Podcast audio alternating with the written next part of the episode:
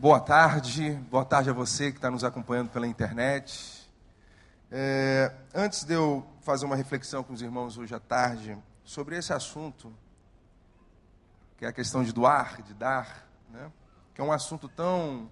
não deveria ser, mas um assunto que incomoda tantas pessoas, né? Falar em dar, em doar, é, é um assunto muito incômodo. E eu queria falar desse assunto incômodo porque a palavra de Deus diz que a verdade ela liberta. E se a palavra de Deus nos incomoda, é porque ainda somos sensíveis à voz de Deus, amém? Então isso é bom.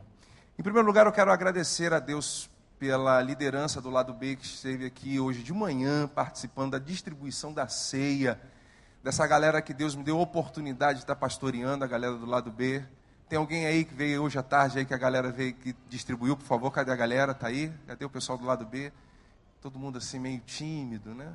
Tudo ovelha negra, né? né? Mas a galera abençoada Deus, de Deus. Eu quero agradecer a vida de vocês, foi lindo hoje de manhã a participação de vocês.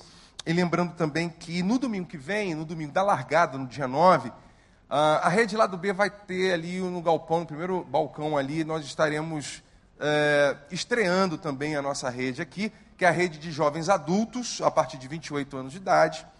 E a gente vai estar ali também dando uma largada oficial dos nossos PGs, das nossas células, e captando uma galera aí que está na nossa igreja, que está flutuando, a juventude que está flutuando, que não está participando de rede absolutamente nenhuma. Então, a galera que, você que se sente diferente, você que se sente meio ovelha negra, você que se sente meio, sabe, que pensa diferente, o lado B foi feito exclusivamente para você. É tanto que o slogan da nossa rede é para quem pensa diferente. Se você tem 18 anos e pensa diferente, seu lugar é no lado B. Se você tem 70 anos e pensa diferente, pode vir que você também é bem-vindo lá, porque agora não é mais simplesmente por faixa etária, mas por perfil.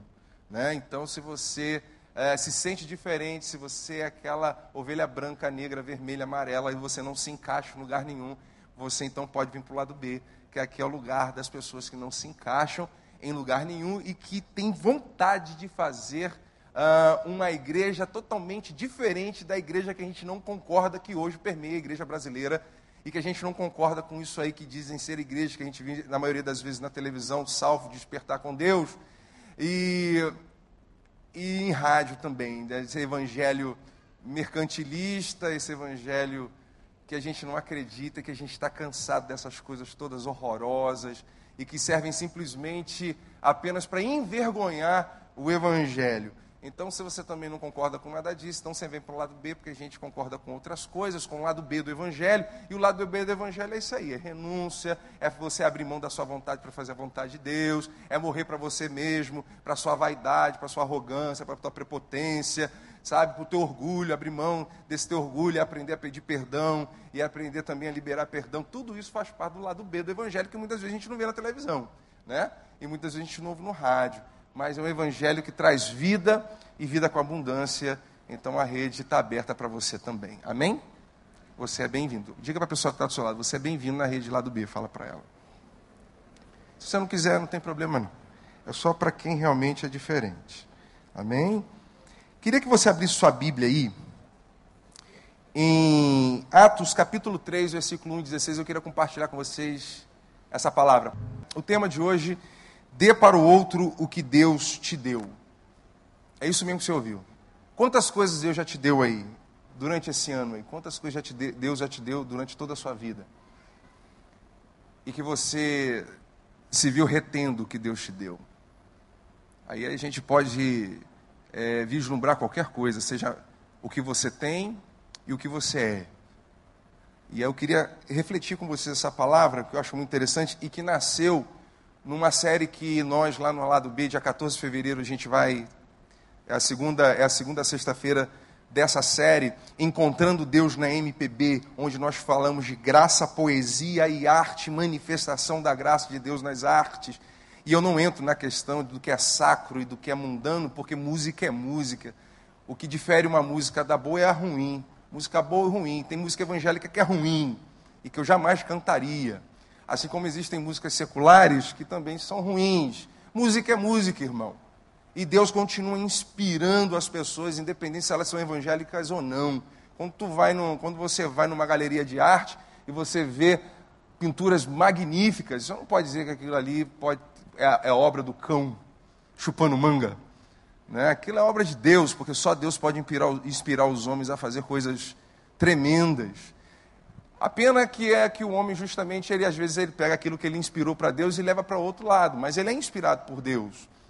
E aí a gente está com essa série de mensagens encontrando Deus na MPB. Dia 14 de fevereiro nós estaremos falando um pouco mais sobre isso. Você é convidado. Se te interessou o tema, aparece lá, tá? É, se você não te interessou, não tem problema não. A gente não vai falar de música evangélica lá não. A gente vai falar de música que de Deus, onde retrata e expressa a graça de Deus na arte e na poesia, algo que está faltando hoje, né?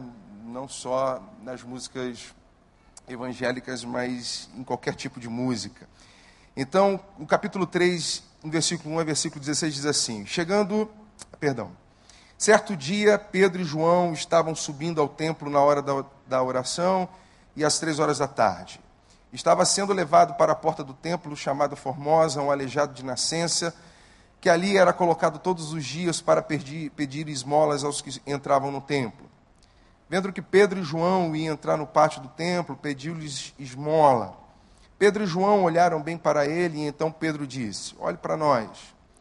O homem olhou para eles com atenção, esperando receber deles alguma coisa. Disse Pedro: Não tenho prata nem ouro, mas o que eu tenho, isso eu lhe dou. Em nome de Jesus Cristo, Nazareno, ande. Segurando pela mão direita, ajudou a levantar-se imediatamente os pés e os tornozelos do homem ficaram firmes. E de um salto pôs-se de pé e começou a andar. Depois entrou com eles no pátio do templo, andando, saltando e louvando a Deus. Quando todo o povo o viu andando e louvando a Deus, reconheceu que era ele, o mesmo homem que costumava mendigar sentado à porta do templo chamado Formosa. Todos ficaram perplexos e, muitos, e muito admirados com o que lhe tinha acontecido. Apegando-se ao mendigo, a Pedro e a João, Todo o povo ficou maravilhado e correu até eles, ao lugar chamado Pórtico de Salomão. Vendo isso, Pedro lhes disse: Israelitas, por que isso os surpreende?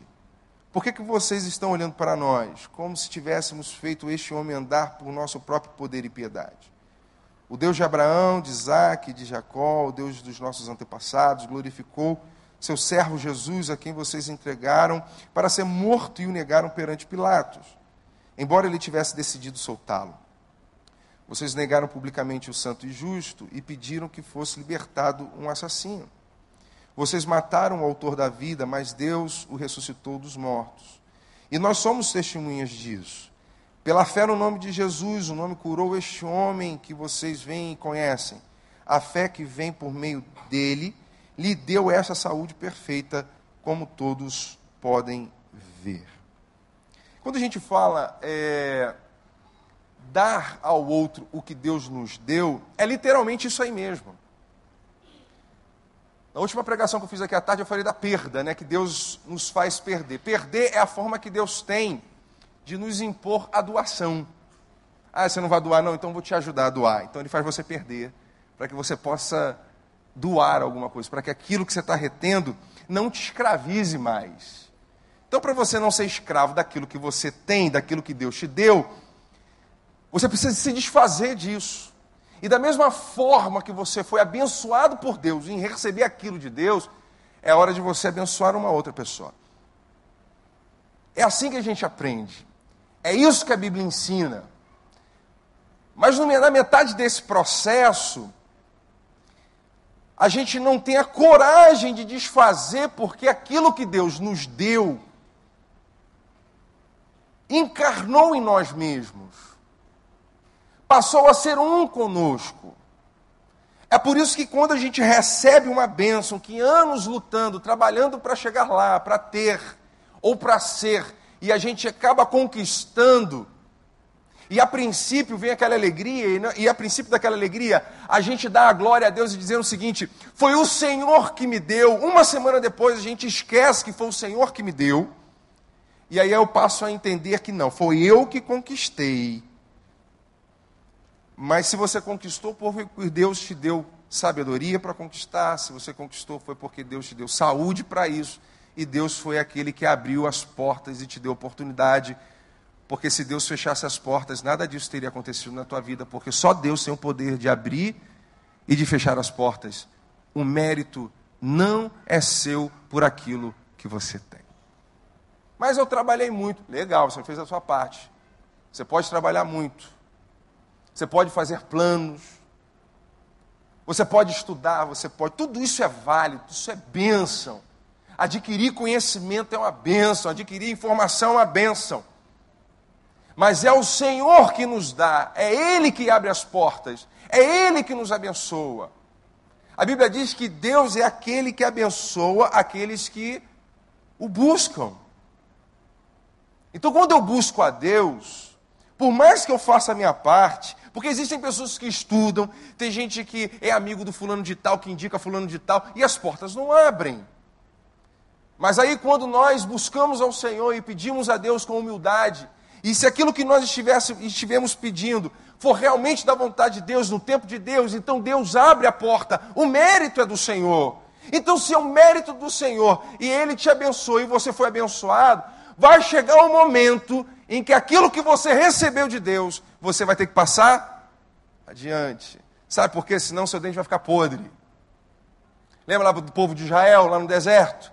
Quando viu o maná, o povo começava a comer e Deus falou: olha só, ninguém retenha nada. Todas as vezes que chegar comida para vocês, vocês comam bastante, mas não retenham, senão a boca de vocês vai ficar podre. Aí teve algumas pessoas que aventuraram, sempre tem aquelas pessoas que desobedecem a Deus, né? acham que são deuses também. Acham que são deuses para julgar, acham que são deuses para condenar, acham que são deuses para um monte de coisa, inclusive para não obedecer à voz de Deus. E aí Muitas pessoas reteram, e a consequência das, de reter a bênção de Deus é que eles amanheceram com a boca podre. E quem retém a bênção apodrece. Você conhece uma pessoa podre? Uma pessoa que não tem mais, não sabe mais o que é ética, o que é moral, pessoas que não sabem mais o que é generosidade, pessoas que já não sabem mais o que é solidariedade, pessoas que se enfeiaram porque têm tanto e reteram tanto aquilo que têm e não passaram adiante. E aquilo que deveria ser bênção na vida deles se tornou uma grande maldição e as pessoas vão ficando feias, podres, usuras, avarentas, ingratas. Você conhece alguém assim? Porque são pessoas que não entenderam que elas foram chamadas para serem abençoadoras. E aí a gente vê aqui Pedro e João. Os camaradas estavam indo para o templo orar. Era tarde, como nós estamos vindo aqui hoje, no culto da tarde. E de repente aqueles camaradas são abordados por uma pessoa incomum, ou aliás, uma pessoa comum, uma pessoa cheia de defeitos, uma pessoa que não poderia dar nada a eles, porque geralmente nós não gostamos de abençoar e dar nada. E quando nós damos alguma coisa, como disse uma, um, um, conhecido meu, que ninguém, que ninguém paga almoço de ninguém de graça, quando alguém paga porque tem segundas intenções. Então, por que, que eu vou ajudar esse cara? Porque esse cara não vai me dar absolutamente nada, porque a minha mãe me ensinou que eu devo estar sempre com pessoas melhores do que eu. E aí nasce a bajulação, porque mamãe já ensina a gente a bajular desde quando a gente é pequeno, que a gente não pode se misturar com qualquer um. Então, se Maria ensinou isso para Jesus, Jesus desobedeceu, porque Jesus foi o cara que mais se uniu a pessoas que eram qualquer um. Inclusive, foi até criticado por andar com beberrões e comelões e com pessoas de má reputação. E aquele camarada não tinha nada para oferecer para os caras, nem para Pedro, nem para João e para ninguém. E a Bíblia diz que ele, aquele camarada olha para Pedro e para João e pede a eles alguma coisa. E a Bíblia diz aqui que ele pede dinheiro. Pedro e João param o que estavam fazendo. Param o que iam fazer. Tem gente tão devota a Deus. Tem crente tão devotado a Deus. Que quando ele está indo para a igreja, e alguém para, ele não pode parar para abençoar, e não pode, não, porque assim, eu tenho compromisso com Deus. E Deus apareceu para ele ali, mas ele vai falar assim: não, eu não posso te atender, porque eu tenho algo muito mais importante. Eu tenho que ir para a igreja orar e ouvir a palavra de Deus. Mas olha só, me procura amanhã. Devoção não tem nada a ver com comprometimento. Devoção é aquele camarada que ora, ora, ora, ora, mas ele não tem comprometimento com aquilo que ele está orando. Ele está orando porque ele tem um monte de problema e descobriu que Jesus pode resolver e tem potencial para resolver todos os seus problemas. Então vale a pena orar. Quem sabe ele pode atender as minhas orações e resolver o meu problema. E aí, depois que Jesus resolveu o meu problema, eu dou joinha para Jesus e vou viver novamente a minha vida. O que Deus quer de nós, irmãos, não é apenas devoção, Deus quer de nós comprometimento. Oração é coisa séria, amém? Nada é mais sério do que você atender de quem estava precisando. Ah, mas eu tenho culto. Meu irmão, isso aqui é cultuar. Ou não? Ou não, irmãos? É ou não é? Não, mas eu tenho que não, mas eu tenho que ir lá porque o culto vai começar agora, irmão, não posso falar com você. Isso é culto, irmãos, é a oportunidade que Deus está te dando de você abençoar, mas você está preocupado em ir receber a bênção. Não, não posso perder porque a palavra do pastor Wander vai me abençoar hoje, irmão. Não dá não, porque eu, vou pra, eu vim para receber. Quando a gente se converte, quando a gente vai a Deus é porque a gente tem sede, amém? Porque a Bíblia diz que quem tem sede vem. Porque qual é a característica do caráter de Deus? Deus é aquele doador. Deus é doador.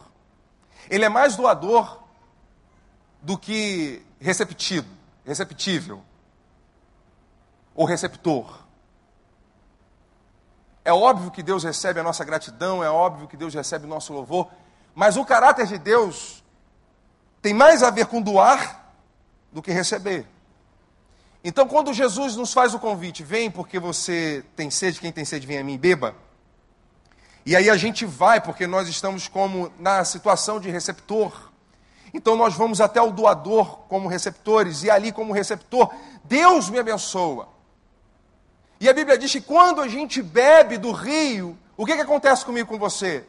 Rios de águas vivas começam a fluir de mim. Antes eu era receptor e agora eu sou doador. E aí agora, como eu sou doador, e agora eu tenho o mesmo caráter, porque agora na minha conversão a minha conversão significa ter o mesmo caráter de Cristo, agora eu não vou mais na igreja para receber, eu vou agora para dar. Dar o meu culto. Eu não vou. Eu, eu, a gente tem uma, uma, uma, mentalidade muito ruim. Não, eu vou lá na igreja para receber. Não, igreja se vai para prestar, para dar culto e não receber. Quem é que vem receber no culto? Quem não conhece a Cristo. Você que é convertido, você que já é crente, você não vem para receber. E me parece que culto é uma injeção de heroína. Não, eu preciso de domingo para poder tomar uma heroína na veia, para poder ficar a semana toda ligadão. Mas a Bíblia diz que aquele que bebe da fonte da água da vida, rios de água viva saem dele. Mas sabe por que nós pensamos aqui assim? Porque a nossa mentalidade é uma mentalidade comercialmente consumista. E aí me parece que a igreja evangélica brasileira se tornou numa grande igreja evangélica filhos da sanguessuga, pentecostal ou tradicional, onde as pessoas vão à igreja apenas para receber. Receber errado, irmão? Claro que não. O problema não é receber. O problema é reter aquilo que recebe. Porque eu recebo e dou. Recebo e dou. E Deus tem dado muito a mim e a você. E a gente tem retido muito. E quando a gente retém, a gente apodrece. Quando a gente retém, a gente esmorece. É por isso que tem crente que vive de retiro em retiro. Tem crente que só vive de domingo a domingo. Ele não consegue se encher, porque ele precisa sempre estar recebendo, porque ele ainda não se converteu, porque ele, ele apenas está naquela esfera da devoção e só está na esfera da religiosidade. Ele não entendeu que Deus nos chamou, não foi para uma religiosidade, Deus chamou para a gente para viver uma espiritualidade e um comprometimento. Me parece que nós nos convertemos o conceito do que é ser cristão mas isso ainda não está em nós. Nós somos capazes de convidar o recreio todo para vir ouvir uma mensagem do pastor Vande. E a gente fala assim: caramba, que bacana que o pastor Wander pregou domingo à noite. Lindo, mas a gente não vive nada daquilo. E a gente ainda tem a cara de pau de falar para o visitante: tá? Você tem que viver aquilo ali, é maluco. Viva aquilo ali, hein? Olha como o meu pastor prega muito. Olha como é que o pastor Paulo é cheio da unção, como é que ele prega muito. Olha como é que o João Júnior, olha como o João Júnior canta. É uma benção. Inclusive, João Júnior, o repertório de hoje, ser o melhor repertório que você já escolheu na sua vida. Muito bom hoje, muito bonito. E aí a pessoa acaba retendo aqui. Mas tudo isso, o que, que tem a ver com, com esse texto? Texto que os caras entenderam que culto é doar, doação é culto, prestar é culto, dividir é culto. E os caras param para olhar aquele camarada. E a Bíblia diz que eles olham nos olhos daqueles, daquele camarada que estava ali, olho no olho, e se preocupam com ele. E estende a mão para ele. A primeira coisa que nós temos que fazer, irmãos, é aprender a doar o nosso olhar. Uma pessoa convertida consegue perceber e sensibilizar com a necessidade do outro. Mesmo que o outro não diga verbalmente o que esteja precisando, mas quem é convertido consegue perceber e sensibilizar com o que o outro está sofrendo, e o outro está passando, e o outro está necessitado porque ele entendeu que ele veio aqui, a existência dele é para doar. Um crente convertido não ora, Senhor, facilita minha vida, Senhor, trans, tra, que minha vida seja uma vida mais tranquila, Senhor, tira todos os problemas do meu caminho. Não, a oração do crente convertido é: Senhor, me dá muito problema, porque o Senhor me chamou para ser a solução dos problemas.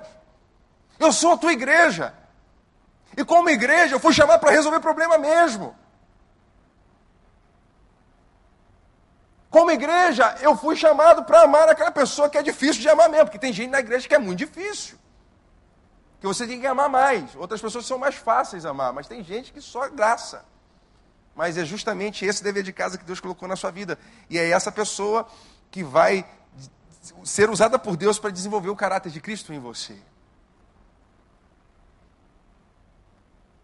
A gente precisa doar os nossos olhos doar o nosso olhar. O que, que isso significa? Significa que a gente precisa se converter. Porque só depois que a gente se converter, a gente vai passar a olhar além do que os olhos estão vendo. Porque nem sempre o que os olhos veem realmente é. A gente tem que aprender a ler e ver e enxergar além daquilo que se apresenta para nós. A gente precisa se converter. Esses caras eram convertidos. Um monte de religiosos passavam por lá. Um monte de mestres da lei passavam por lá. Mas aqueles dois resolveram parar. E não só olharam a necessidade daquele homem. Aquele homem achava que o dinheiro poderia resolver o problema dele. Mas aqueles homens olharam e souberam e sabiam que o dinheiro não ia resolver o problema deles. Dele, aliás. Mas algo muito além. O que ia resolver o problema daquele homem seria dar a ele de volta a dignidade e integrar ele novamente à sociedade. Porque aquele homem era desprezado, aquele homem era excluído, as pessoas não toleravam aquele homem porque aquele homem era diferente. Você já reparou que pessoas diferentes não são toleradas porque elas não são iguais? Você já sofreu isso? Você já foi rotulado na sua casa por ser ovelha negra porque você não era igual? E você era diferente? Porque você pensava diferente? Porque você não se conformava com aquilo que era igual? E você sofreu muito por isso? Foi excluído, rotulado, carimbado? Aquele homem vivia isso. E quando Pedro e João dão a mão àquele homem e oferecem àquele homem, porque eles não só dão o olhar para aquele homem, mas também oferecem a ele a mão. Vem cá que eu vou te ajudar a levantar. Aquele homem foi levantado por dois homens que acreditavam que os diferentes também têm a sua vez no reino de Deus. Como tem um slogan muito bacana que diz assim: sou ovelha negra, negra, mas sou ovelha. Então tem espaço para mim também, porque ser ovelha negra, negra, na realidade, é só um ponto de vista. Eu aprendi essa semana sobre isso. Uma pessoa que eu conversei, e é pior que é verdade. E a gente aprender a doar a nossa o nosso ser, a nossa mão. Essa semana eu estava ouvindo uma mensagem de um pastor chamado Paulo Júnior, que eu conheci através do pastor Neil Barreto. Ele é pastor de uma igreja em Goiânia chamada Sarando. É... Não, não é Sarando a Terra Ferida, calma aí, eu vou lembrar. Vou lembrar. E, e ele estava falando, e ele, ele, def, ele defende a tese de que lá no céu não haverá mais mar, só rio. Porque a Bíblia diz lá em Apocalipse 21 que o mar que a gente conhecia não existirá mais, não vai existir mais. E aí, no meio da cidade da Jerusalém Santa, haverá um rio. E aí ele estava falando da diferença entre o rio e o mar. Ele diz que o mar é aquele receptor que sempre recebe, mas nunca se enche. E o rio é aquele doador que sempre doa, mas nunca se esvazia. E o é o rio que fornece água para o mar. O mar é enchido com as águas do rio. O rio alimenta o mar. E aí ele estava falando da diferença que o rio, o rio ele recebe e dá. Ele recebe e dá. O mar não, ele só recebe. A única coisa que o mar dá quando ele está de ressaca é lixo. E aí ele disse na mensagem dele que o mar já era, porque lá no céu não vai ter mais lugar para reter, não vai haver mais egoísmo lá no céu. Lá todo mundo vai só doar, dar e dar e dar e dar, e ninguém vai mais reter em si mesmo. A gente precisa ser esse rio aí. A gente precisa ser o rio de Deus. E o rio de Deus existe para abençoar. Talvez existam pessoas na tua casa morrendo e você não consegue ver. E aí vem para a igreja tão preocupado em trazer os amigos para a igreja, tão preocupado em ganhar mais um no recreio e um monte de mais um dentro da sua casa morrendo. Eu já passei por essa experiência. Talvez você esteja tão preocupado com seus amigos lá fora e os seus filhos estão morrendo dentro da tua casa. Porque você já não olha mais para os seus filhos, não consegue. A única coisa que você consegue ver no seu filho é a rebeldia dele. Mas a rebeldia dele pode dizer muitas coisas. A rebeldia do seu filho pode ser um protesto dele contra a tua ausência, contra a tua indiferença. Por isso que ele está sendo rebelde. É a forma que ele encontrou de chamar a tua atenção. Olha para dentro da sua casa. Olha para sua esposa. Talvez seja ela um mendigo da porta formosa na tua vida. Olha para o teu marido. Talvez seja ele o mendigo da porta formosa na sua vida. Olha para os seus pais, olha para os seus filhos. Talvez sejam eles o mendigo, os mendigos da porta formosa do templo. E dê a eles o teu olhar, dê a eles a tua mão. Pare o que você está fazendo. Mas, pastor, eu, eu, eu tenho que correr atrás. Querido, corra na frente. Muitas vezes a gente fica preocupado em dar o melhor para os nossos filhos. E o melhor que a gente pensa em dar para os nossos filhos foi aquele carro que o meu pai não teve condições de dar, mas eu quero dar um carro. O que seu filho quer não é seu carro. O que o seu filho quer não é seu dinheiro. O que a sua família quer não é o que você tem. Mas eles precisam urgentemente daquilo que você precisa ser.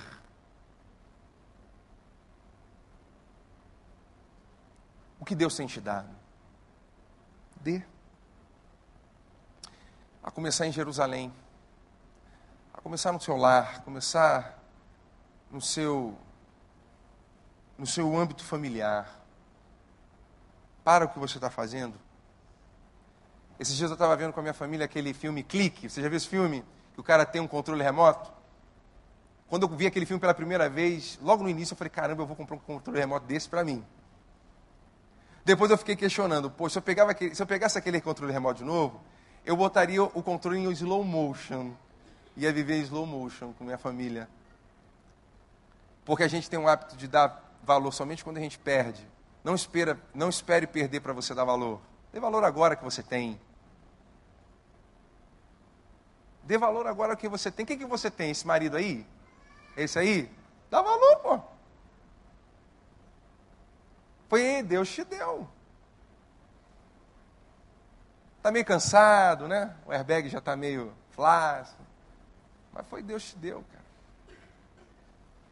A gente tem a mania e a síndrome da grama do vizinho é mais verde, né? Tudo que é do vizinho, mas o vizinho tem os mesmos problemas que você tem. Só que a gente tem um hábito de mostrar só aquilo que a gente quer mostrar. O que a gente não quer mostrar para os outros, a gente mostra. Na realidade, eu costumo dizer que na realidade ninguém se conhece, a gente se imagina por aquilo que a gente quer mostrar. Só sua mulher sabe quem você é. Só minha mulher sabe quem eu sou. Às vezes as pessoas chegam para a Patrícia e falam assim: ah, Olha, seu marido é uma bênção. Ela fala assim: Vai passar 24 horas com ele. Quer levar ele? Leva. Aí junto contigo. Ó, só não aceita devolução, hein? Dê valor que você tem, irmão. Porque foi Deus que te deu, amém? Luta pelo seu filho. Uma vez ouvi uma pregação de um camarada dizendo: Eu quero encerrar minha mensagem aqui. O camarada veio para o púlpito e disse o seguinte: Olha, a partir de hoje você chega na tua casa e diz assim: ó, Quem manda aqui sou eu. Tá maluco? Respeita o moço. Patente alta da aula, bigode grosso.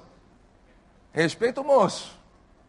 Quem manda aqui sou eu. A partir de hoje vai ter que ser assim do meu jeito. O cara sempre foi um pai permissivo, ausente ouviu uma mensagem achou que domingo de manhã ele poderia sair daqui, chegar lá e falar assim: agora quem manda aqui sou eu. Você vai piorar as coisas.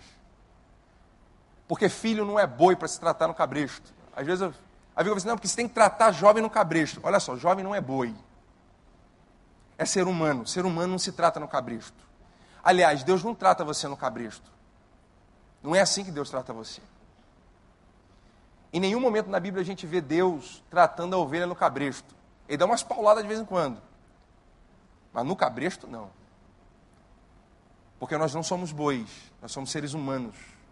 O cara foi ausente, permissivo o tempo todo. Aí, a partir de hoje, cara comprou. Ele deu os cinco iPads para o filho dele: um, dois, o três, o quatro o cinco. Agora falou assim: agora eu vou tirar todos os iPads, você não vai ter mais. Deu por quê então?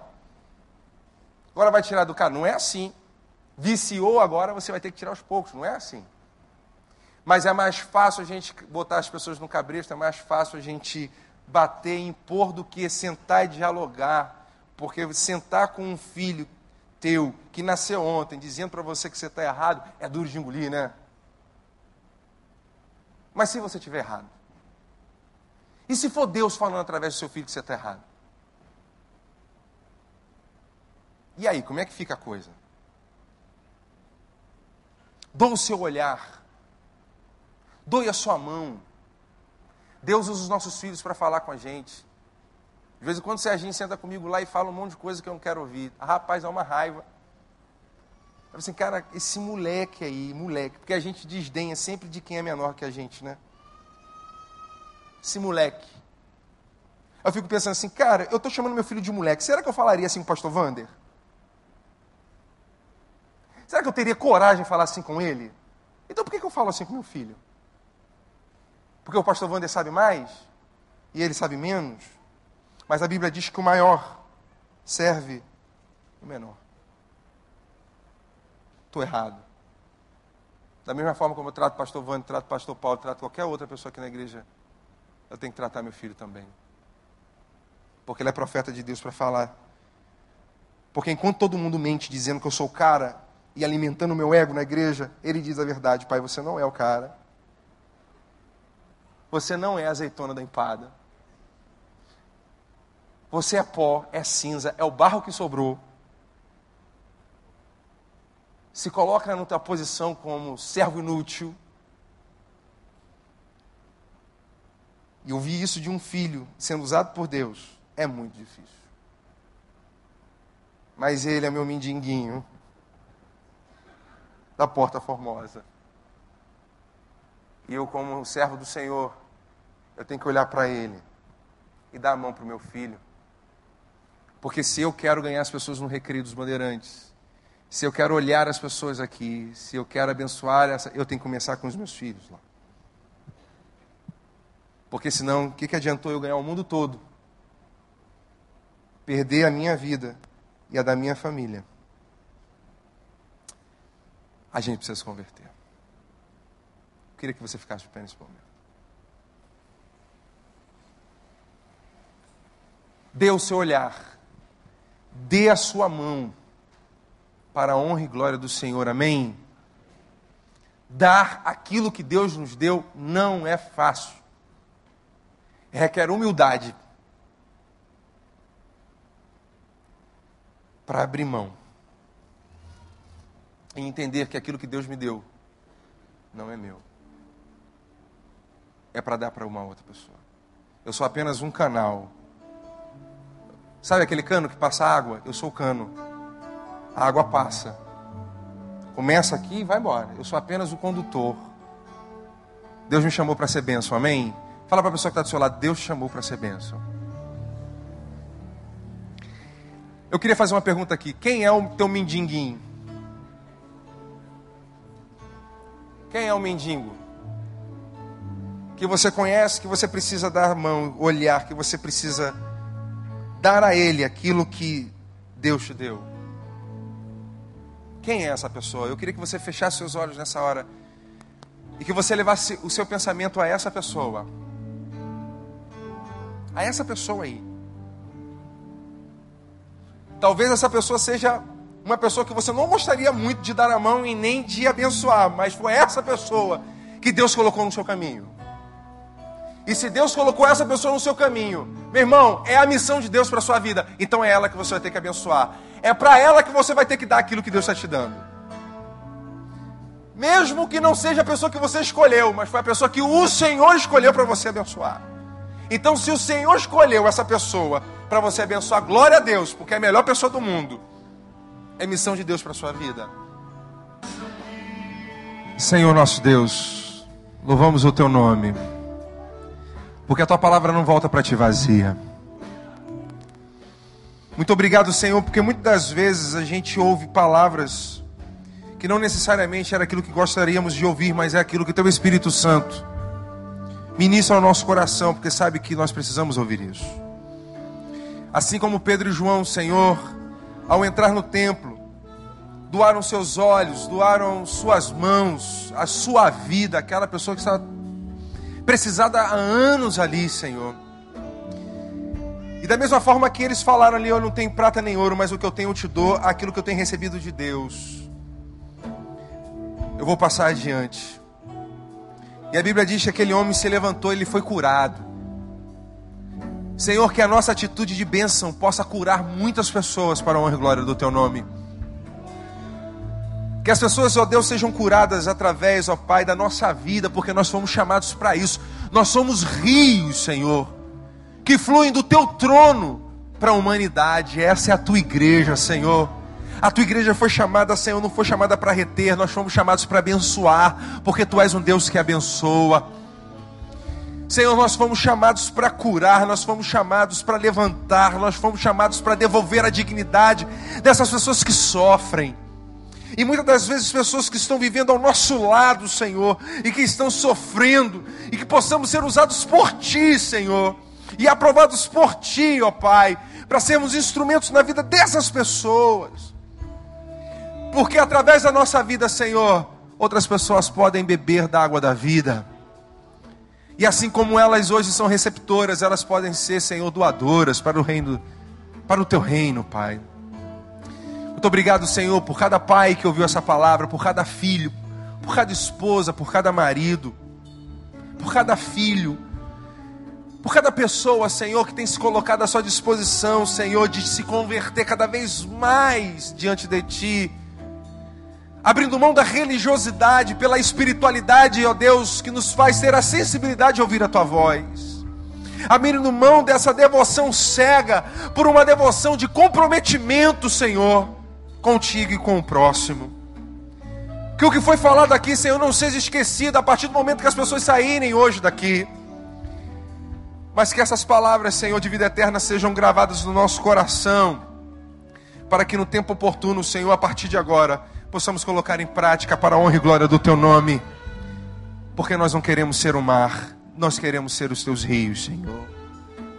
Muito obrigado, Senhor. Muito obrigado, Pai. Em nome de Jesus.